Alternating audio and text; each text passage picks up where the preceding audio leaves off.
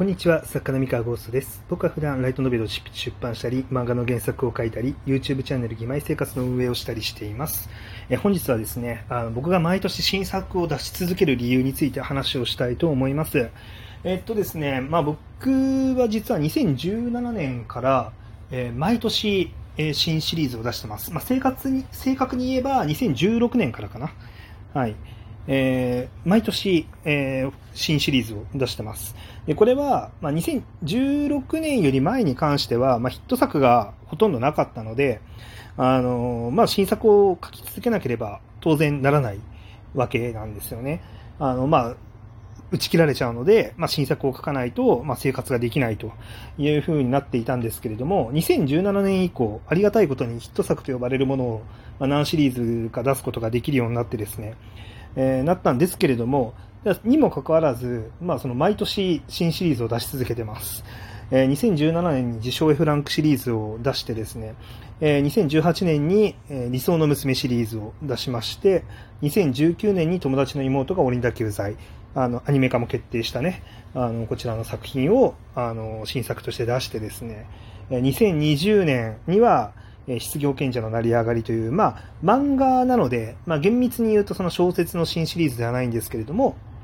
漫画で新シリーズを出させていただきました。で、えー、とですね、2021年ですね、2021年には、えー、義妹生活を出させていただきまして、えー、今、順調にいくと2022年にもおそらく新シリーズを何かしら、えー、出さ出すことになるんじゃないかなというふうに思っております。が、えー、まあ、じゃあなんでこんなに新シリーズ毎年必ず1本は出してるのかっていうあのなんだろう人気シリーズを、まあ、立ち上げたら、まあ、それをねそれだけをやってても、まあ、生活はしていけるわけですよ、えー、生活はしていけるし、まあ、全然あのなんだろうわざわざ新作を立ち上げる必要はないんですけれども、じゃあなんでこれをやり続けてるかっていう話をしたいと思います。で、えっと、そうですね、まあ、あの、なんだろう、もしかしたら夢のない予測をされている方がいるかもしれないので、あの、そうじゃないんだよっていうのをまず一個否定しておくと、今のヒット規模だと、その1シリーズだと食べていけないからじゃないかっていうような予測はあるかもしれないんですけど、まあ、そういうことではないというのは、まず、あの否定させてもらいますね。さすがに2017年に立ち上げた自称 F ランクシリーズ、これが2021年の今になっても、このシリーズしかなかったとしたら、まあ、結構収入は落ちてたと思います。あの、さすがにね、2017年なんでもう4年4年が経過してもう5年になろうかというシリーズなので、まあ、これしかなかったらさすがに結構しんどかったろうなとあの思うんですけれども、まあ、そうですね、まあ、芋座があれば、まあ、普通に生活していく分には、まあ、問題はないと。あの2021年の現時点でもね、うん。っていう状態なんですよね。で、なので、もう自称 A フランク、リソムス、失業賢者、あの、義妹生活。まあ、義妹生活は正確には、あの、YouTube の運営資金に印税を回しているので、あの、こちらは僕の生活費には一銭にも寄与されてない、寄与してないんですけれども、あの、そうですね。まあ、妹以外の、えー、作品も、えー、含めてですね、まあ、無理にやらなくても、まあ、割とこの生活的には成立すると。で、じゃあなんでその毎年新作をやるのかっていう話なんですけど、まあ、これが、えー、危機感というよりかは、その、新作をやらないと時代についていけなくなる気がしているからっていうのがでかいです。あの、そうですね。結構その、まあ、毎年僕が新作を出すので、なんでそんなに忙しく新作を出すんだろうっていう、まあ、質問をね、される方が、まあ、ちょっとお便りとかではないんですけど、あの、身近な作家さんとかに、まあ、いら、いてですね、僕がいつも忙しくしてるから、あの、もう新作立ち上げ上げなくていいんじゃないかみたいなね、あの、ことをね、まあ、言われたりとかするので、まあ、ちょっとね、まあ、これを思、そう思ってるね、リスナーさんも多いんじゃないかなと思って、まあ、ちょっと、これについて話そうかなと思ったんですよね。うん。あの、まあ、これは、もう明確に、もう新作を立ち上げないと本当に時代についていけないというか、アンテナをチューニングするのが大変になっていきそうだなと考えてますと。で、これなんでかっていうと、あの、まあ、一度人気シリーズ立ち上げましたと。で、立ち上げたらですね、えっと、その作品についてくれてるファンっていうのは、えっと、その作品が出たタイミングの中高生だったりとか、その、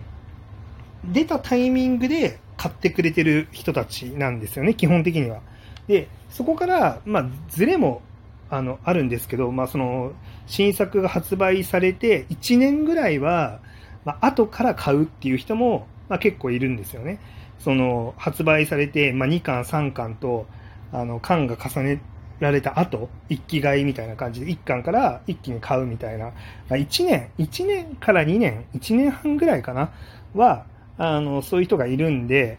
その時代とか、その時代の感覚っていうのは割と共有できるんですけど、できるんですよね。で、ただ逆に言うと、この新作の発売からその1年半ぐらいまでの間の人としか同時代性を共有できないていう問題があって、あの、新作を立ち上げた時の価値観で作品を書き続けていくと、まあ、買ってくれてる人たちは基本的に喜んでくれるんですよね。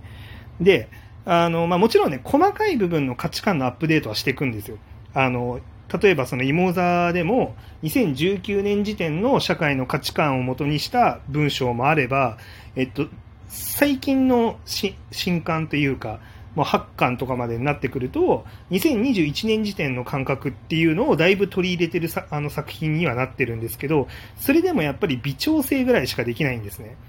あのまあ、例えば、今の時代この表現は過激すぎるよねっていう表現をなくしたりとか、あのもっとこういう雰囲気？作品全体の雰作品全体の雰囲気じゃないんだよな。なんか、なんかキャラのこうセリフがどう受け取られるのかみたいなところですね。好意的に受け取られるのか、否定的に受け取られるのかっていうのが、まあ、結構もう1年、2年ずれると、まあ、だいぶ社会の感覚が変わってきちゃったりとかしていて、あの、同じセリフを使えなかったり、まあ、していくわけですよ。で、それぐらいの微妙な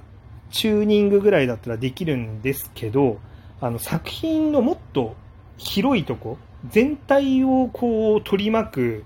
えー、なんでしょう、雰囲気だったりとか、全体を取り巻くその物語の思考性といいますか、まあ、主人公が何をする話とか、ヒロインがどんな子っていうところのトレンドっていうのも、ものすごい速さで変わっていくのもあって、あの、こ、で、変わっていくんだけど、それを合わせ、合わせて作品を変えてしまうと作品が壊れてしまうっていう要素があるんですよね。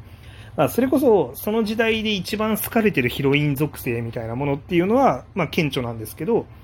例えばその2019年時点で一番受けているヒロイン属性っていうのを、まあ、その作品に取り入れましたっていうふうにやこう、で、新作を作りましたってなって、じゃあ、その2021年で、あの、人気のヒロイン属性が変わったからといって、その子の人格をねじ曲げていいのかって言ったら、それは絶対にノーなわけなんですよね。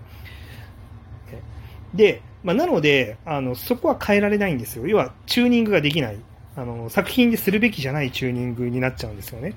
で、なんだけれども、あの、で、まあ、もっと言うと、その、まあ、仮にそれが芋座だったとしたら、その芋座の読者さんは、その芋座のヒロインが、の人格が好きで買って読んでくれてるから、基本的には、あの、